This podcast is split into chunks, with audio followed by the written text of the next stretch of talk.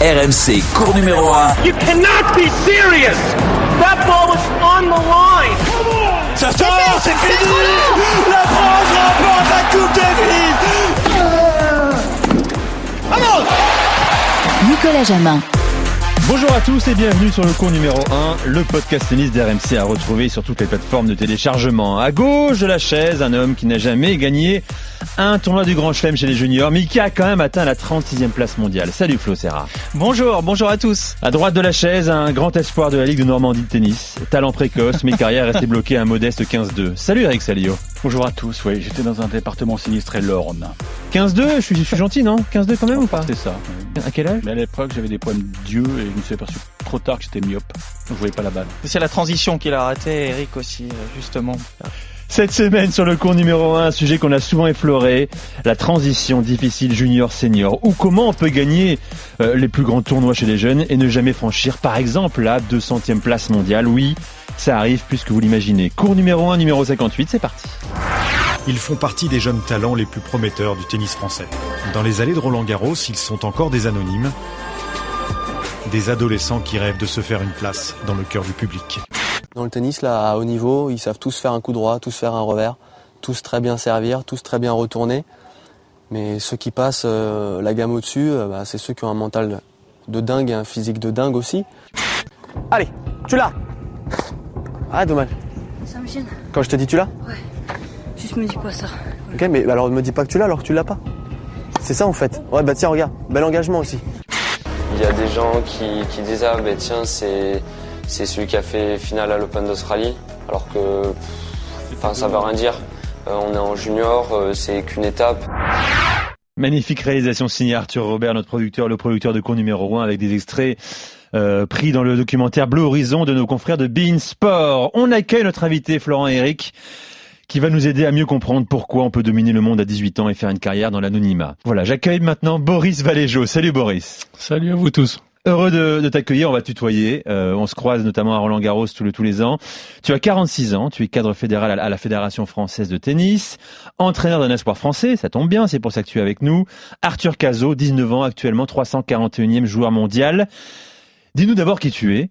Carrière de joueur ou pas?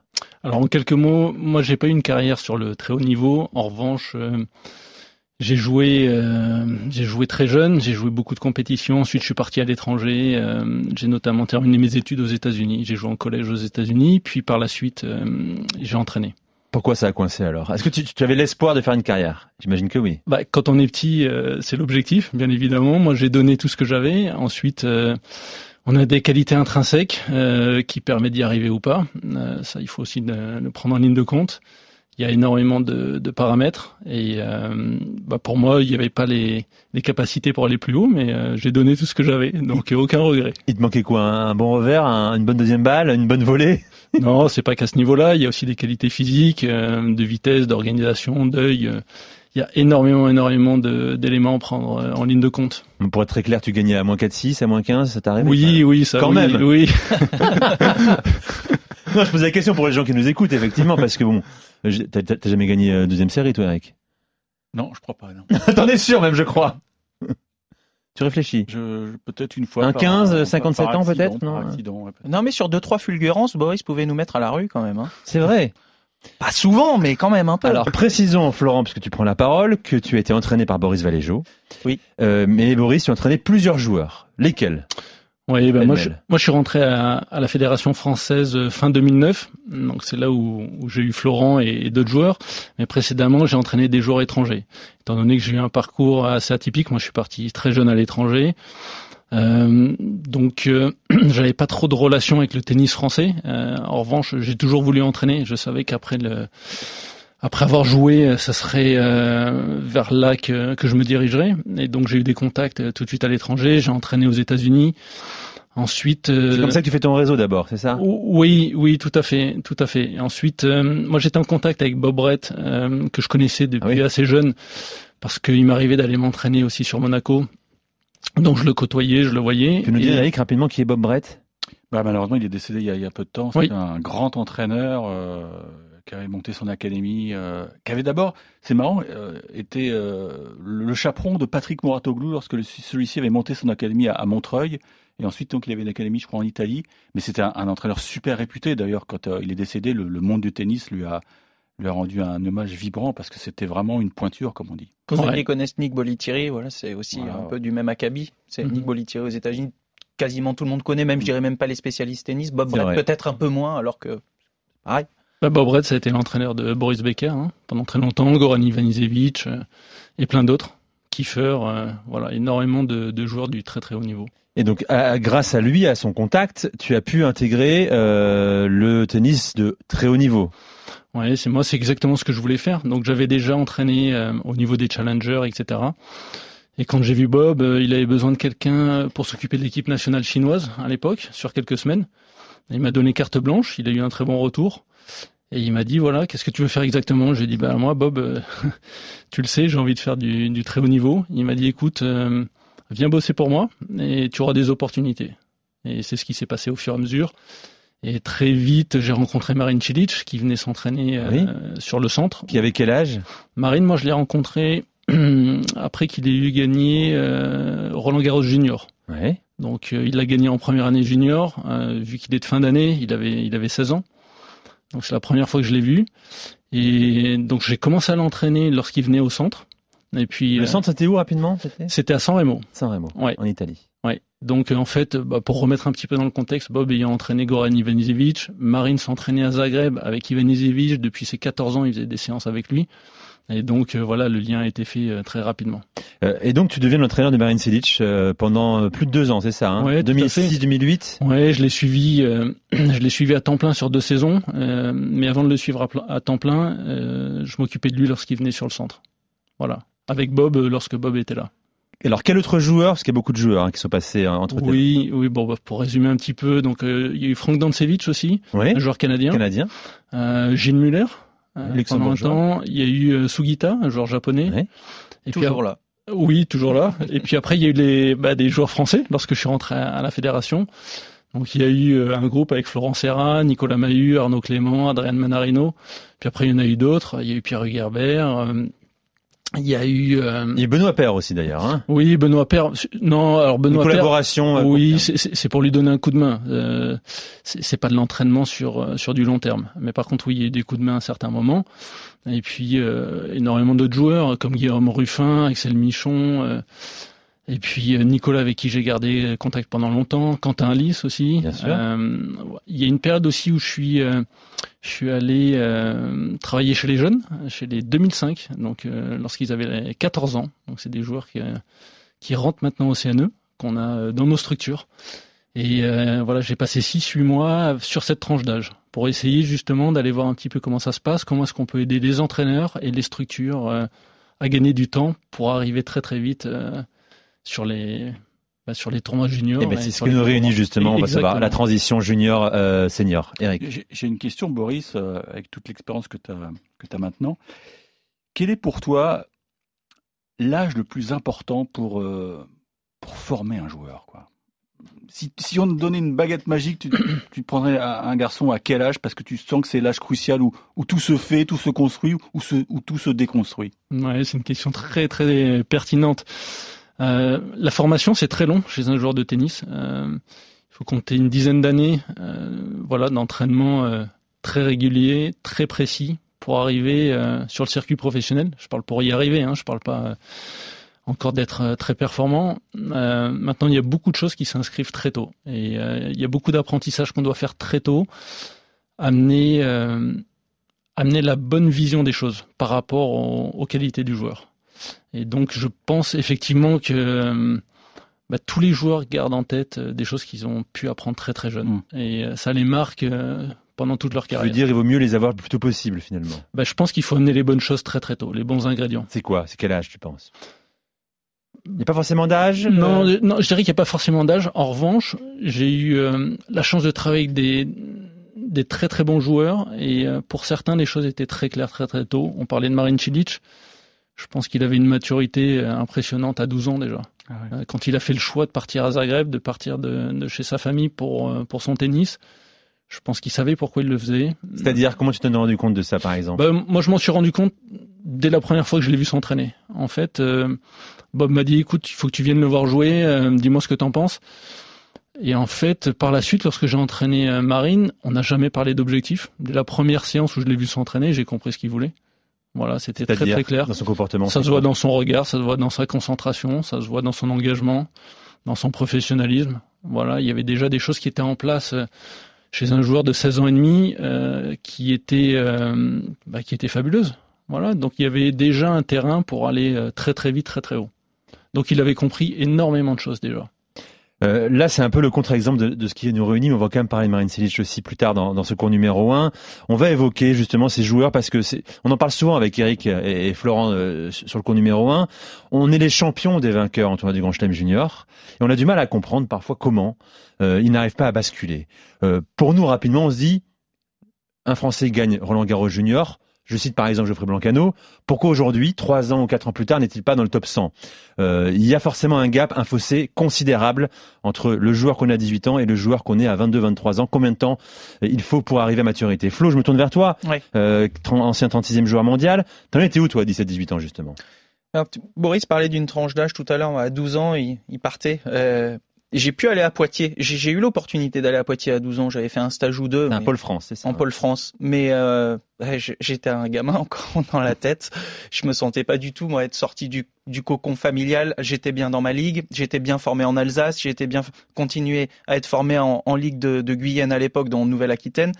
Et, euh, et, et, du coup, je préférais rester chez moi. Et du coup, ce qui fait que j'arrive tardivement aussi après, en continuant à jouer en adulte. J'ai très peu joué en junior et j'arrive assez tardivement sur le sur sur sur les tournois juniors en gardant un bon niveau, mais j'en ai très très peu joué. Et après, je n'ai j'ai pas eu l'occasion d'aller à l'INSEP, j'ai préféré rester chez moi. Il y avait les études à côté aussi, mais ce cocon familial pour moi était très important. Et je n'ai su que ce que je voulais faire vraiment. Je me dis allez, maintenant les études sont terminées entre guillemets après le bac, je tente le coup. Mais c'est à 18 ans que je le décide. C'est vrai que c'est tard, contrairement à certains aussi. C'est marrant parce que à part tes personnels, j'ai joué contre Florence Serra ouais, à, pensé, à, Bordeaux aussi. quand on avait euh, 13 12 ans, je crois. Je ne te connaissais pas, tu revenais ou tu étais là depuis quelques temps seulement à Bordeaux. Euh, je mène 4-1 premier set. Il s'en va aux toilettes avec son père. Il revient, il met, il met 6 4 Ah, c'est Djokovic à l'époque. il fait la première pause de 6 minutes. C'est et, et j'ai marqué, j'ai marqué plus qu'un jeu et après ma carrière était terminée à l'âge de 12 ans, en fait. J'ai pas jamais rien avec moi. Non, mais je m'en souviens pas, ça. T'étais en colère, hein. Je crois même que tu pleurais, d'ailleurs. Euh, oh, bon, c'est pas impossible. C'est normal, on tous pleurer sur un cours de tennis. Euh, c'est très intéressant. Donc, toi, t'as participé à combien de tournois du Grand Chelem chez les juniors, par exemple? Un seul. Roland Garros. Roland. J'ai pas joué sinon avant. Euh, avant, j'ai joué quelques tournois juniors en France, mais je j'étais en parallèle des autres qui partaient faire les tournois et moi je jouais beaucoup en adulte avec ma feuille de match qui était plutôt intéressante, ce qui m'avait permis d'avoir une wildcard pour Roland Garros junior. Et là, du coup, je passe un tour et je perds 7-5 au troisième sur le numéro 1 mondial à l'époque. Il terminera l'année numéro 1 mondial d'ailleurs, c'est Christian Pless, ce qui me permet ensuite d'intégrer le CNE à 18 ans et puis d'essayer de, de, lancer ma qui carrière. Qui n'a pas fait une grande carrière. Pas énorme carrière. 65e mondial au mieux, avec un 16e en grand chelem et, voilà. blessé après. On est typiquement dans le thème euh, qui nous intéresse. Alors, oh, j'ai regardé euh, la carrière des vainqueurs des tournois du grand chelem junior hein, de 1988 à aujourd'hui pour voir ce que ça a pu donner en termes de statistiques euh, plus tard. ça donne ça. 60% des champions juniors d'un des, des quatre tournois du grand chelem ont pu intégrer le top 100. 60%. 6 sur 10. Par exemple, hein, c'est ton calcul, ça J'ai récupéré sur une ah, enquête, ouais. sur une étude. Vavrinka, exemple, Rios, Rodic, Nalbandian, Monfils, Gasquet, Zverev, Roublev, il y en a, il y en a beaucoup. Mais seulement 30% des vainqueurs juniors en Grand Chelem, donc 34 sur 113, sont entrés dans le top 20 mondial. Parmi les 30 vainqueurs juniors à Paris, entre 88 et 2017, 24 ont intégré le top 100. Et c'est la même statistique pour New York, ils ne sont que 16 à Melbourne et 20 à Londres. D'accord? Donc c'est assez intéressant de voir que, encore une fois, euh, c'est pas parce qu'on gagne un tournoi du Grand Chelem chez les juniors, ou même les petits as un peu avant, qu'on va faire une carrière top 30. Euh, quelle est la plus grande difficulté et comment tu l'expliques toi, Boris? Alors déjà, il y a une distinction à faire, c'est qu'il y a des joueurs qui sont capables de gagner les tournois juniors en étant junior première année. Hmm. Et ça, c'est une très très grosse différence. Comme Marine Silic, par exemple comme Silic, comme euh, bah, nos deux Français qui étaient en finale à Roland Garros cette année, qui sont juniors première année. Luc Van Hache et Lucas, ouais. Lucas Van Hache, pardon. Et Arthur, Arthur, Arthur Fils. Mmh. Voilà, qui sont des, des, juniors première année. Et, et, et, là, ça veut dire, ça veut dire quand même beaucoup. Euh, généralement, les joueurs qui sont capables de faire ça euh, sont vraiment sur le chemin du très haut niveau. Ça veut dire à 16 ans, 17 ans. Ouais, tout à fait, tout à fait.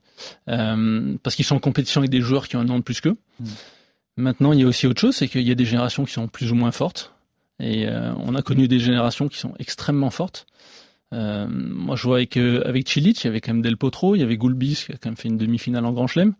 Euh, il y avait une densité qui était très très importante à ce niveau-là. Il y avait Donalion qui qui avait une année de moins, mais qui était là aussi. Et euh, donc on connaît les, on connaît aussi les, je dirais les générations. Et il y en a qui sont euh, beaucoup plus denses que d'autres, et ça fait une très très grosse différence. Ensuite, pourquoi est-ce qu'il y en a qui réussissent ou pas? Euh, Encore une fois, on peut gagner en junior en ayant des armes qui vont être efficaces jusqu'à un certain niveau et qui vont ensuite bloquer euh, par la suite. Et puis on a d'autres qui n'ont pas encore la maturité, mais qui ont des armes en devenir qui sont très très performantes et qui vont avoir un petit peu de retard par rapport au tout meilleur de, de leur âge, mais qui vont passer devant euh, dès que ça va passer chez les pros. Eric, on a des exemples français euh, de vainqueurs en tournoi du Grand Chelem. Bon, il y a ceux qui ont réussi, hein, Richard Gasquet, Gaël Monfils. Il y en a d'autres, plus récents, hommes ou femmes d'ailleurs. Oui, bien sûr. Euh... Je parle de Geoffrey, Geoffrey Blancano euh, tout à l'heure. Jérémy Chardy avait gagné aussi euh, Wimbledon Junior. Euh, non, mais on est toujours très fort chez Junior parce que je pense qu'il y a une c'est une vraie motivation pour une fédération comme la, la FFT de, bah, de garnir un peu les, les vitrines. Hein. Euh, ça fait partie aussi de la, la politique euh, fédérale, même si j'observe, et peut-être que Boris a, a des infos là-dessus, que nos trois, nos, nos, notre, notre carré magique de Roland Garros, bah, ils ont zappé euh, l'US Open, sauf euh, un des trois, euh, mais les, les trois autres, j'ai l'impression qu'on ça y est, on les a lancés dans la nature. C'est, est-ce que ça a été une stratégie un peu différente? Ça a été discuté en haut lieu? Parce que, en général, quand tu gagnes Roland, tu dis, bah, tu vas essayer de, tu vas essayer d'aller, d'aller enquiller à l'US Open. Alors, est-ce qu'il y a eu un petit changement là-dessus? Alors, je suis pas non plus dans la confidence, euh, Bon, un petit peu, de, non, non, de manière très précise par rapport à ça. Mais effectivement, euh, je, je crois que tout le monde le comprend aujourd'hui. C'est un passage, mais ça Mm. reste qu'un passage. Voilà. Et euh, ce sont des jeunes qui ont l'occasion justement de récupérer des wildcards là sur des challengers.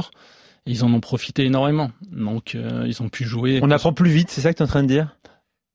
Alors, Quand on, moi, on moi, joue c'est ma contre concept- un, un, 30 un mec de 32 ans, euh, 87e mondial. C'est c'est pas une question d'âge, c'est une question de niveau, de densité, euh, d'intensité de jeu. Et euh, pour moi, c'est quelque chose d'essentiel. C'est que euh, il faut préparer les jeunes d'une part physiquement à pouvoir euh, être en face de joueurs beaucoup plus forts. Et il faut y aller très tôt, le plus tôt possible. Hmm. Les juniors, c'est c'est important, mais très vite, il faut aussi euh, aller sur les futurs, voir Mm. ce que c'est. Et puis, euh, le plus rapidement possible, euh, aller sur les challengers. Et euh, moi, tous les exemples que j'ai de joueurs qui ont gagné en Grand Chelem que j'ai connus, je parlais de Marin Cilic par exemple, qui s'entraîne à 14 ans avec Ivan Isevic, euh, c'est qu'il avait le niveau pour être en face. Mais euh, s'il n'avait pas fait ça, bah, je pense qu'il aurait perdu du temps aussi euh, en route. Euh, Djokovic, qui lui s'entraînait en Allemagne, avait aussi cette possibilité-là. Euh, C'était instauré euh, quand il s'entraînait là-bas. euh, les jeunes joueurs qui, qui, voilà, qui, qui arrivaient à gagner leur match dans la semaine euh, contre euh, les jeunes de leur âge avaient le vendredi avec les, les joueurs pros. Et donc il y avait toujours cette possibilité.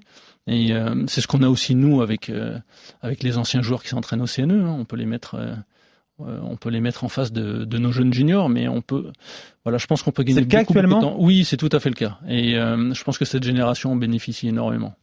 Nous, on l'a eu fait à l'époque aussi, euh, quand Cédric, euh, il y avait Pierre Chéré aussi qui est venu. Cédric venait faire, on a, je me Cédric. souviens, on- on- Cédric Pioline, Pioline. on s'était mis au filet, euh, il nous mettait des cartouches et tout, mais pour nous, c'était, euh, à l'époque, moi, je rentrais au CNE, jouer avec, euh, avec, euh, avec Cédric Pioline, jouer avec, euh, avec Arnaud, Clément, c'était, euh, c'était la carotte. Donc, C'est euh, hyper stimulant. et puis parce que toi, tu, tu étais sur les challengers, euh, Et ça les permet, futurs. et ça, ça permet de mesurer la différence de niveau justement, ce qu'il Bien te sûr. reste à accomplir pour peut-être atteindre un jour euh, leur niveau. Pierre me dit, et puis quand il jouait avec vous, avec vous, Cédric, ce que tu savais pas, c'est qu'il avait une, une- un petit gilet lesté avec vous pour se rajouter un petit peu de poids, un petit Un handicap par rapport aux- aux un petit handicap. Non, mais mais, euh, non, il y a plein d'anecdotes. C'est essentiel la, la transmission et, et c'est vrai que pendant Roland Garros, malheureusement, on a, on a beaucoup parlé de, bah de, De l'échec du de français. l'échec, le manque de génération et et il y a eu Joe Tsonga qui est entré dans la danse en disant oui, euh, moi je veux rendre service, mais je veux aussi beaucoup de bienveillance et mais bon, on, on va souffrir, on se le cache pas, le tennis français va, va souffrir, même s'il y a eu euh, une finale franco-française à l'Open d'Australie il, y a- il y a peu de temps entre Harold Maillot et, et Arthur Cazot. Mais c'est vrai que on, on va souffrir, mais euh, est-ce que ça rajoute pas de la pression justement à bah, je pense à Arthur Cazot que tu côtoies au, au quotidien, parce que ils sentent bien qu'on compte. Il y a de l'attente. Beaucoup. Mm. On va compter beaucoup sur eux. Après, c'est notre rôle aussi de les protéger par rapport à ça. Et, Protéger, euh, oui, tu emploies ce terme. Donc, oui, ouais, oui, tu oui. sens vraiment qu'il y a oui. pas un danger, mais voilà, c'est c'est prégnant. Quoi. Moi, moi, je parle de protection parce que euh, j'ai eu l'occasion euh, aussi d'aller sur euh, ce qu'on appelle l'EDR, l'Orange Bowl, dans ces catégories. C'est un Mhm. petit peu les championnats du monde des 12 ans, 14 ans, 16 ans, euh, etc. Et on voit un petit peu euh, bah, ce qui gravite autour. Ah. C'est qu'à 12 ans, bah, il y a des agents qui sont là, il y a, il y a la il y a déjà beaucoup de propositions qui sont faites aussi aux, aux parents et puis euh, ça peut faire perdre assez vite pied par rapport à la réalité qui est De, que de plus en plus, tu sens vraiment une évolution considérable? Ouais, je, je pense de plus en plus, c'est bah, c'est très organisé en fait. Et euh, je crois que nos joueurs, ils doivent, ils doivent jouer, ils doivent s'entraîner, ils doivent progresser, ils doivent penser essentiellement à ça. Et euh, dès qu'il y a des choses qui viennent perturber ça, je pense que ça peut mettre des pressions là où il n'y en a pas Toi, besoin. tu as assisté à ça notamment, notamment pour des joueurs que tu as suivis. Et comment on intervient, comment on les protège par rapport à ces euh, sollicitations, que ce soit des agents sportifs, marketing, équipementiers Ah, ah, attention, hein, il y a des agents qui font très bien les choses Oui. comme il faut. Euh, C'est-à-dire qu'ils connaissent euh, les process, qui vont aller discuter avec les parents. Et puis il y en a qui sont beaucoup plus agressifs, qui peuvent même aller euh, directement voir les, les jeunes joueurs. hein. Donc, et même s'il y a un accompagnant à côté, ils vont pas se gêner pour le faire. Et euh, souvent, ils vont parler aussi avec les parents sans en parler euh, à l'entraîneur. Il peut y avoir des sommes d'argent, il peut y Oui. avoir. Et je trouve que ça peut être très perturbant. Et un enfant, il a pas, il a pas à savoir ces choses-là. Euh, voilà, lui, son rôle, c'est de s'éclater sur le cours, d'aimer euh, progresser et, euh, et d'avancer. Et je pense qu'il y en a certains aussi qui se perdent par rapport à ça. Flo, Pas- Parce que ça peut être une aide formidable hein, aussi. Attention, hein, il y a des budgets. bien sûr. Maintenant, les jeunes voyagent de plus en plus et de plus en plus tôt.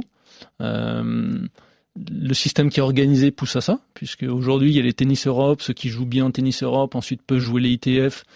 Sur les ITF, euh, ITF junior, hein, j'entends, les mieux classés ont des possibilités de rentrer dans les futurs. Donc ça oblige à, jouer à l'international de plus en plus. C'est pas un passage forcément obligatoire, mais on peut pas faire complètement sans non plus. Flo, juste euh, toi, euh, quand tu bascules de- du monde junior, du monde des enfants, j'allais dire entre guillemets, au monde senior, quelle différence tu, tu observes sur le cours? Est-ce que il y a un gap, un fossé énorme, ou tu te dis c'est dans la continuité de ce que tu fais?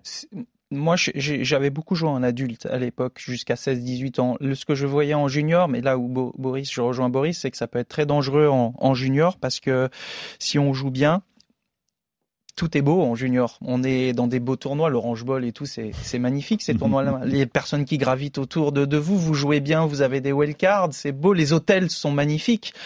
Et puis euh, l'intensité, c'est bien, on s'entraîne beaucoup aussi. Mais alors après, quand on passe chez les seniors, j'ai- été joué au fin fond de l'Égypte et au fin fond de Cuba, Mexico, où l'hôtel, euh, euh, on était à quatre dedans, et je vous passe, euh, je vous passe les détails de ces tournois-là, et où on est à deux matchs par jour. J'ai failli, c'est un peu comme ça que j'ai commencé à laisser ma hanche au niveau de de l'intensité qu'on mettait sur le terrain. Euh, C'était c'était très compliqué. Et là, certains tout est beau, on est invité à Roland, on peut faire un match incroyable en 5-7 ou alors prendre une rouste, je sais que c'est arrivé à certains, et puis derrière, il faut retourner au combat dans les futurs et les challengers, et là c'est pas Alors que pareil. t'as 19 Quatre ans, moi j'ai 20 ans, galéré ouais. sur ces tournois-là. Je dis galérer parce qu'en futur, c'est encore différent. Là, c'est vraiment euh, la guerre. Et puis, il n'y a pas des, il y avait pas des arbitres tout le temps. Hein. Les, les, les, les joueurs sont capables de vous carotter des points.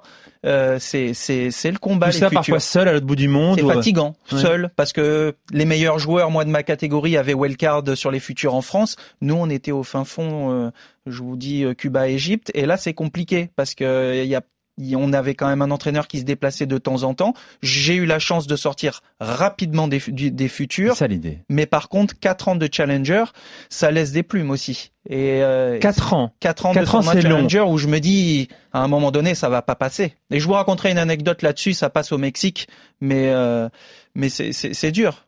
C'était dur. 4 ans, Eddie Florence, ça peut être long pour certains. Euh, son gars a pas passé 4 ans à galérer, je pense pas Non. comme ça. J'étais avec lui d'ailleurs quand ça bascule dans mon sens au Mexique. J'étais avec lui dans la chambre, je dormais avec lui à Léon. Euh, il était avec Eric Vinogradsky. J'étais au fond du saut. Tu dis bascule, c'est un match, une victoire Oui, parce que c'est ce que je voulais venir. À un moment donné, je voulais en venir là. C'est qu'à un moment donné, on se dit d'un tournoi à l'autre, j'avais beau avoir une bonne attitude, mais parfois c'est dur. Parfois on baisse un peu les bras, on se plaint un peu parce que c'est dur. Les conditions sont difficiles. 2800 mètres d'altitude au Mexique. Et je dis à Eric Vino. à quel âge là Moi j'avais 23, 24. J'étais avec Joe dans la chambre en altitude. Joe avec son service, vous vous imaginez, de, de 2000 mètres à Léon. Il gagne le tournoi ce Joe avec Eric Vino. Et euh, moi, je fais premier tour contre un, un non-match. J'en mets pas une dedans avec l'altitude. Tu perds au premier tour. Je perds au premier tour. Je vais, je, je dis à Eric Vino, tu vas pas me voir pendant trois jours. Je, j'ai un trop plein là, j'ai un ras-le-bol. Puis je reviens comme ça.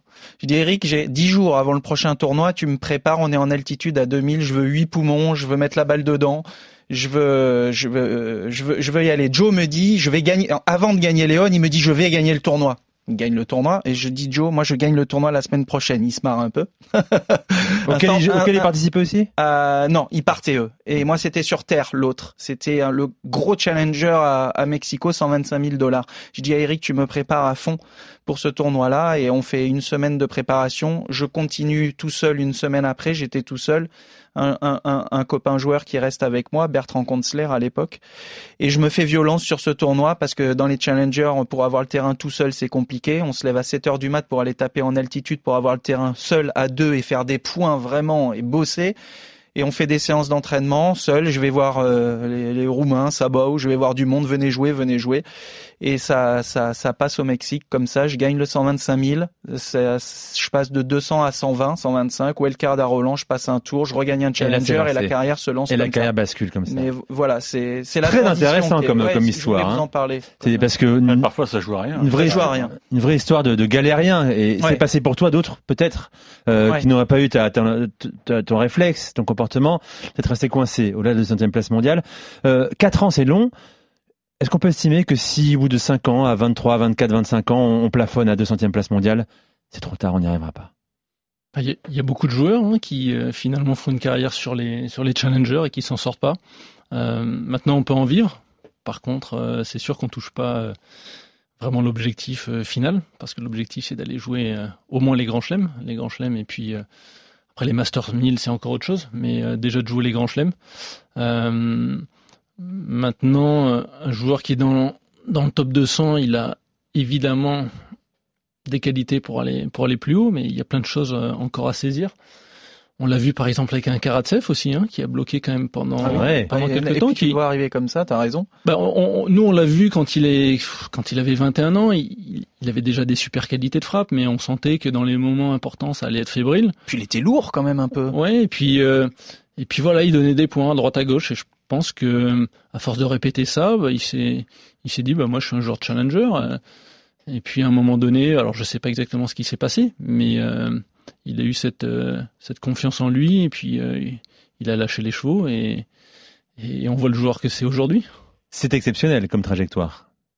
Ouais, c'est exceptionnel, mais ça veut dire qu'il y a beaucoup de joueurs avec des de très fortes qualités qui finalement bloquent parce qu'ils se rendent pas compte qu'ils sont capables d'aller plus haut.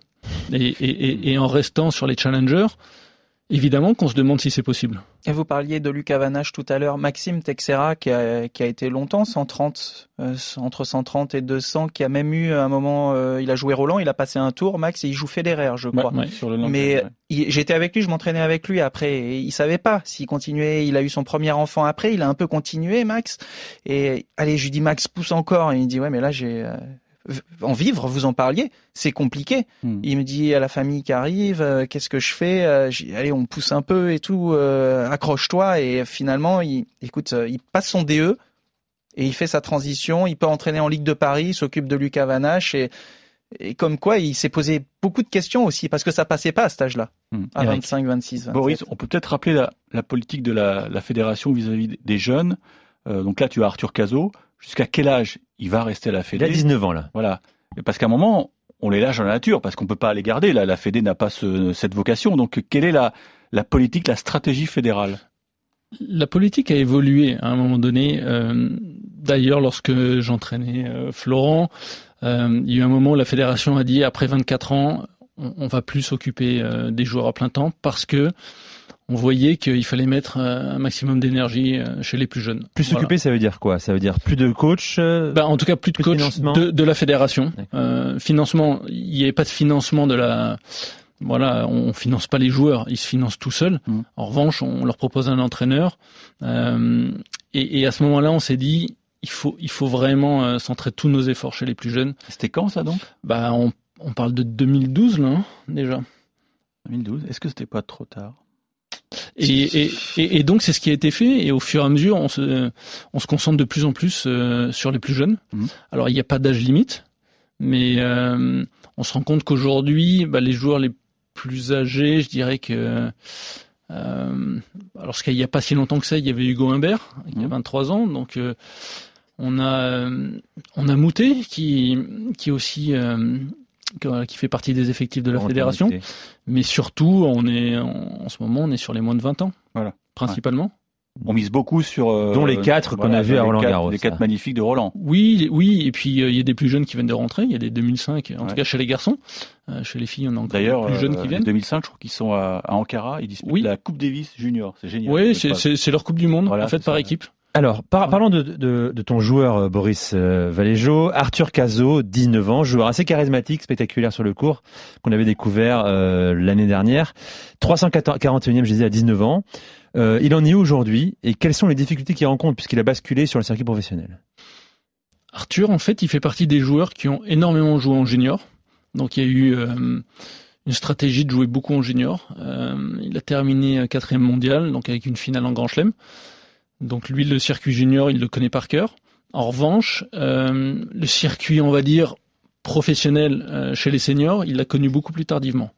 Et euh, il a commencé à jouer ses, ses, premiers futurs dans sa dernière année junior, et surtout, je dirais, depuis un an. Donc lui, il y a beaucoup de choses qui sont très nouvelles. cette année, c'est vraiment une année de transition pour lui, parce que son dernier Roland Junior terminé, euh, bah, il est passé que sur les futurs. Ensuite, euh, il y a eu quelques résultats, donc il a eu la possibilité d'aller jouer euh, aussi sur des wildcards en Challenger. il avait eu aussi une, une wildcard à Bercy. Et puis, et puis très souvent, il a bien profité des, des wildcards qui lui ont été offertes. Donc ça lui a permis aussi de s'entraîner avec de très bons joueurs, de, de s'approprier un petit peu l'intensité du niveau supérieur. Et donc, je dirais que cette année, c'est un condensé pour lui euh, d'apprentissage. Et euh, quand on parlait des, du parcours des, des, juniors, moi, je pense que plus on les expose tôt, en fait, sur des tournois futurs, euh, sans oublier les tournois juniors, hein, mais il faut qu'il y ait un mix qui soit fait. Et, et c'est ce qu'on essaie, de, on, essaie de mettre en place là chez, chez les jeunes dont on a parlé, qui étaient en finale à, à Roland, et toute cette génération-là. Et je pense moi que c'est essentiel en fait euh, qu'ils aillent jouer avec les avec les pros. Euh, Florent l'évoquait aussi. Euh, chez les juniors, il y, a un très bon niveau. Seulement, souvent mentalement, bah, il y en a qui lâchent un peu. voilà, c'est c'est là que peut se faire la bascule aussi. Parce que bah Flo a, prouvé des qualités mentales fortes. Au Mexique, tu disais. et puis il y a la, les blessures aussi en termes d'intensité. On parlait. Moi, ça a beaucoup. Est-ce que le corps va résister Beaucoup augmenté. Quand je m'entraînais dans ma ligue, je suis arrivé au CNE. Euh, là, c'était plus pareil. C'était deux fois par jour, quoi qu'il arrive. C'était les tournées. Et là, euh, bon, moi, on me dit à 20 ans, ma hanche, il faut arrêter le tennis. Et donc, euh, j'ai trouvé des solutions à côté qui me permettent de continuer parce que j'ai cherché. J'adorais le fonctionnement qu'on a eu à la Fédé avant Boris, avec Boris et euh, ces groupes espoirs où il y avait, on en parlait Eric, l'émulation, quand il y en a un qui jouait bien, Gilles Simon, moi j'avais envie de bien faire après, et Marco euh, Giquel suivait derrière avec Jérôme Potier, Rodolphe Gilbert au début. Euh, j'ai eu l'entraîneur à Louis qui a bien fait la transition cocon familial. J'arrive au CNE, attention, relation avec les parents, on coupe pas tout d'un coup, on le prend progressivement, mais il y a, il y a cette prévention aussi médicale. Euh, ça me convenait à Roland, mais il fallait, je, quand médicalement ça n'allait pas, ce qu'on me proposait ne me convenait pas, j'ai cherché aussi des solutions à côté. Finalement, je m'en sors pas si mal, mais c'est une difficulté aussi. Euh, parler d'aspect financier, les blessures, les intensités, le fait d'avoir la tête qui part ailleurs parce qu'on est encensé en junior et tout est beau et que le passage en futur, on le disait, c'est là où le mix est important, c'est montrer là, ce qui peut se passer en futur. En junior, c'est beau, mais regardez après derrière. Il faut avoir la tête sur les épaules et il faut aller au combat pour passer vite ce cap-là. Vous me dites depuis tout à l'heure, euh, quand on passe, quand on bascule chez les, chez les seniors, chez les professionnels, il y a plus d'intensité il y a plus de pression également parce qu'il faut réussir assez rapidement. Euh, mais sur, sur un plan technique, qu'est-ce que ça change finalement? Est-ce qu'il faut enrichir son jeu? Changer aussi son plan de jeu parfois? Est-ce qu'il faut modifier des choses euh, sur le plan technique? De toute façon, il y a toujours des choses à améliorer. Euh, quoi qu'il en soit, ça reste des joueurs en formation euh, quand ils commencent les, les tournois futurs. Donc oui, il y a évidemment des choses à aller enrichir au niveau du jeu. Sur le plan technique, sur le plan tactique, c'est une certitude. Et donc là, ils sont confrontés en fait à des joueurs qui vont poser de plus en plus de problèmes. Et euh, généralement, les, joueurs s'adaptent très très vite, hein, d'ailleurs, quand ils sont en situation euh, de jouer avec des meilleurs joueurs. Mais il faut aussi amener ça de par l'entraînement. Quand on est capable à l'entraînement de les mettre en situation de match avec des joueurs beaucoup plus forts, eh ben on gagne beaucoup de temps. Au lieu d'aller l'apprendre en tournoi, ils ont déjà cette habitude à l'entraînement. Et donc lorsqu'ils arrivent en tournoi, ben, ils ont cette confiance pour aller euh, chercher les victoires et non pas se dire bah tiens je vais voir un petit peu ce qui va se passer. Moi j'ai eu cette occasion donc euh, avec Arthur Cazot qui lui s'entraînait à Montpellier. Euh, donc au niveau des partenaires c'est assez limité aussi parce que sur le très haut niveau ben, il n'y avait pas avait pas de joueurs. Il est venu à Paris, il s'est entraîné avec Hugo Humbert, il s'est entraîné avec Lucas Pouille, il s'est entraîné avec Nicolas Mahut, il s'est entraîné avec des joueurs du top 100 euh, bah, pour lui, ça a été formidable. Et quand il a eu des occasions ensuite d'avoir des wildcards pour jouer des gros matchs, il est arrivé sur le cours en se disant... Il pas dépaysé. Bah, j'ai ma place ici. Hmm. Voilà, je sais que je suis capable de faire quelque chose. Euh, maintenant, s'il n'avait pas eu cet entraînement-là, déjà, euh, bah, on aurait perdu, euh, ouais, on aurait perdu du temps par rapport à ça. Faut être très clair, Flo. Juste, je te pose une question. tu disais tout à l'heure euh, quand on tapait nous gamins avec Pioline, il l'envoyait. Ah oui. Ça veut dire que ça tape plus fort, c'est plus intense, on prend la balle plus tôt quand on joue avec un. Raconte-moi concrètement sur le terrain la sensation que tu as quand tu bascules de junior à. Tu, tu vois qu'il y a, tu vois qu'il y a une différence en termes d'intensité de travail et puis en termes de puissance de frappe. Mais tu parlais d'évolution de jeu, mais ce qui est, tu vois, il y a des choses qui me reviennent. Moi, quand j'ai commencé, je jouais pas du tout de la même manière à 13, 14, 15, 16 ans euh, que ensuite j'ai développé d'autres qualités en fait. Au début, euh, on me disait Florent, il frappe pas fort, mais il y en a un qui avait cru en moi quand je faisais ça, c'est Georges Degnaud. Il me fait ouais, mais il a d'autres qualités. Je courais très bien, je défendais bien. Et après, bon, j'ai eu le souci de hanche. Et puis, je me confronte justement en me confrontant aux pros. Quand on jouait avec les, les, les, les joueurs qui étaient dans le top 100, on faisait parfois en niveau de jeu, ils nous disaient, mais mais, mais tu joues tout le temps comme ça? Parce que là, c'est super ce que tu fais à l'entraînement. J'ai fait des séances avec Pete Sampras à Roland parce qu'il cherchait des sparring. C'était là où c'était génial. Ah bah ouais, trois fois j'ai joué avec lui dans la semaine. Et je lui ai gagné, je lui ai pris un set quand j'avais 17 ans, 18 euh, ans. Et il va voir, c'était Rosé Higueras, je crois qu'il entraînait. Il va voir Jérôme Pot, euh, j'ai Alois Bus à l'époque. Il dit, mais Florent, il, il, il, joue tout le temps comme ça, lui. Euh, tu vois, ça donne confiance quand même. Puis c'est ça, c'était top de pouvoir jouer avec des joueurs comme ça. Et puis moi, bon, je me blesse après à la hanche à 19 20 ans.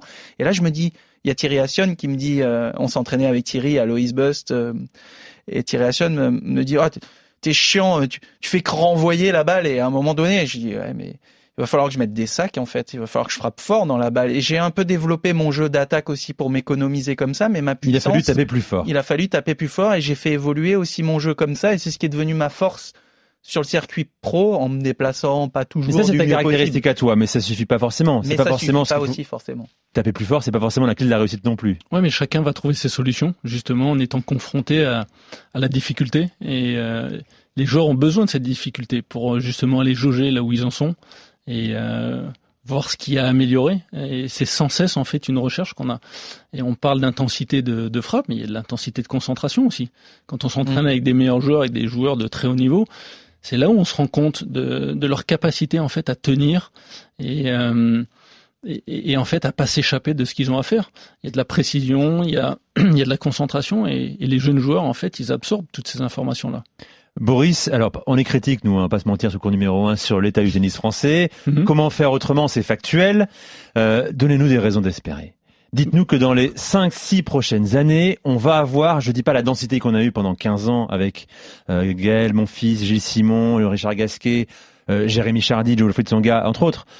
Mais est-ce qu'on va retrouver presque la même densité dans les prochaines années où il est encore trop tôt pour le dire? Et vous cherchez aussi les futurs vainqueurs de Grand Chelem chez les garçons. Alors, oui, mais ça, on a arrêté, on a abandonné. Ah, d'accord. Ça, on a abandonné. Boris. Non, Est-ce que vous les voyez, ces gamins, vous Non, mais c'est très intéressant. Déjà, lorsqu'on parle de densité, euh, il faut pas oublier qu'on est l'une des nations avec la, la plus haute représentation de joueurs dans le top 100. Bien sûr. On a toujours entre 12, je crois on a toujours entre 10 et 15 joueurs, euh, selon les, les périodes. Euh, mais sauf que là, ils sont entre la 55e et la, Oui. et la, et la 100, e place mondiale. non, non, mais, eff- Mais effectivement, Il y en aura moins en Australie, euh, Boris, hein, tu le sais. on verra d'ici l'Australie, on verra ce qu'il en Je est. prends les paris, tiens, je sors les billets. Oui, oui. Alors, mais, mais effectivement, on, on, on pâtit d'une chose, c'est que 5 euros. du- d'une part, euh, bah, le dernier Grand Chelem gagné, c'est en 83, alors qu'on a eu beaucoup de joueurs qui ont été très proches de voilà de conquérir un, un titre. On a eu Pioline, euh, Clément, Grosjean, Son euh, gars. Tsonga bien évidemment. On a eu Gaël en demi, on a eu Pouille en demi. Euh, Enfin, très proche, c'est un débat. Mais bon. oui, oui, oui, oui, c'est autre débat. Mais, mais en tout cas, on, on, on a des joueurs qui sont capables d'aller rivaliser euh, sur le très haut niveau. Moi aujourd'hui, euh, je vois quand même qu'on on a des joueurs qui avancent, qui avancent très bien. Euh, moi, quand je vois un joueur comme Hugo Humbert, euh, je, je, je vois pas pourquoi, euh, je vois pas ce qui l'empêchera de. De faire top 20, top 10 23 Bah, top, ans. hein. top- top 20, Enfin, top Top 20, il a 20, déjà fait d'ailleurs. top 20, c'est déjà. Non, j'ai pas fait encore. Il a jamais été Ça 20, rapproche. 21 Non, mais voilà, il, 22, il- ouais. il s'en rapproche très très vite. Euh, c'est un joueur qui 28. peut aller qui peut aller très très haut, mais laissons-le faire aussi son chemin. Et puis on a d'autres derrière qui arrivent et qui sont très intéressants, des, des joueurs qu'on n'attendait pas forcément, mais Tu penses à qui, Boris bah, je pense déjà à un Bonzi qui est 60e mondial aujourd'hui. Mais qui n'a fait que Euh, des challengers pour l'instant. Ouais, ouais, qui a fait que des challengers, mais quand on est très fort en challenger et qu'on arrive sur le circuit, généralement on arrive avec des repères de jeu qui font qu'on est très efficace. Euh, Il y a Rinderknecht qui fait le, le même parcours. Et, et voilà, c'est pas des joueurs qu'on attendait euh, tout de suite. On a des joueurs qui sont encore là euh, dans le top 100 et qui vont rester. Et euh, à, mon avis, et je veux pas, je veux pas donner de nom euh, trop rapidement, mais on a des joueurs derrière euh, qui, euh, voilà, qui, qui pointent leur nez et qui bossent et qui font ce qu'il y a à faire. Eh Donc, ben, euh, m- moi, moi personnellement, je suis, euh, voilà, je suis hyper optimiste sur, sur la suite. Eh bien, on va vous croire, Boris Valéjo. C'était un, un plaisir, un, un bonheur de vous écouter. C'était très intéressant. Merci à Flo Serra Avec a l'invitation. Euh, on s'est régalé. Euh, le temps est passé très vite, Eric. Ouais. Hein C'est dommage parce que Boris a, a vécu euh, oh là là, oui. le Isner Mahu. Je pense qu'on pourrait faire 11 heures d'émission avec lui. Non, mais il faudrait faire un, un cours Il a- numéro il 1, doit un bonus track, tu vois. Un, numéro spécial avec, avec Boris, euh, Ouais. pour que tu nous racontes les coulisses et ton regard à toi, parce que Ouais, Nico Mahu l'a plaisir. beaucoup raconté, mais toi en tant que coach de Nico Mahu, pour ce Isner Mahu. Merci beaucoup Boris Merci à vous Valéjo, tous. c'est un plaisir. Merci, Flo. Avec plaisir. Merci Eric. Rendez-vous la semaine prochaine, c'était cours numéro 1. Euh, le podcast tennis d'RMC à retrouver sur toutes les plateformes de téléchargement et n'hésitez pas à commenter, à noter également. Euh, cours numéro 1. Bonne semaine à tous, bye bye. RMC Cours numéro 1.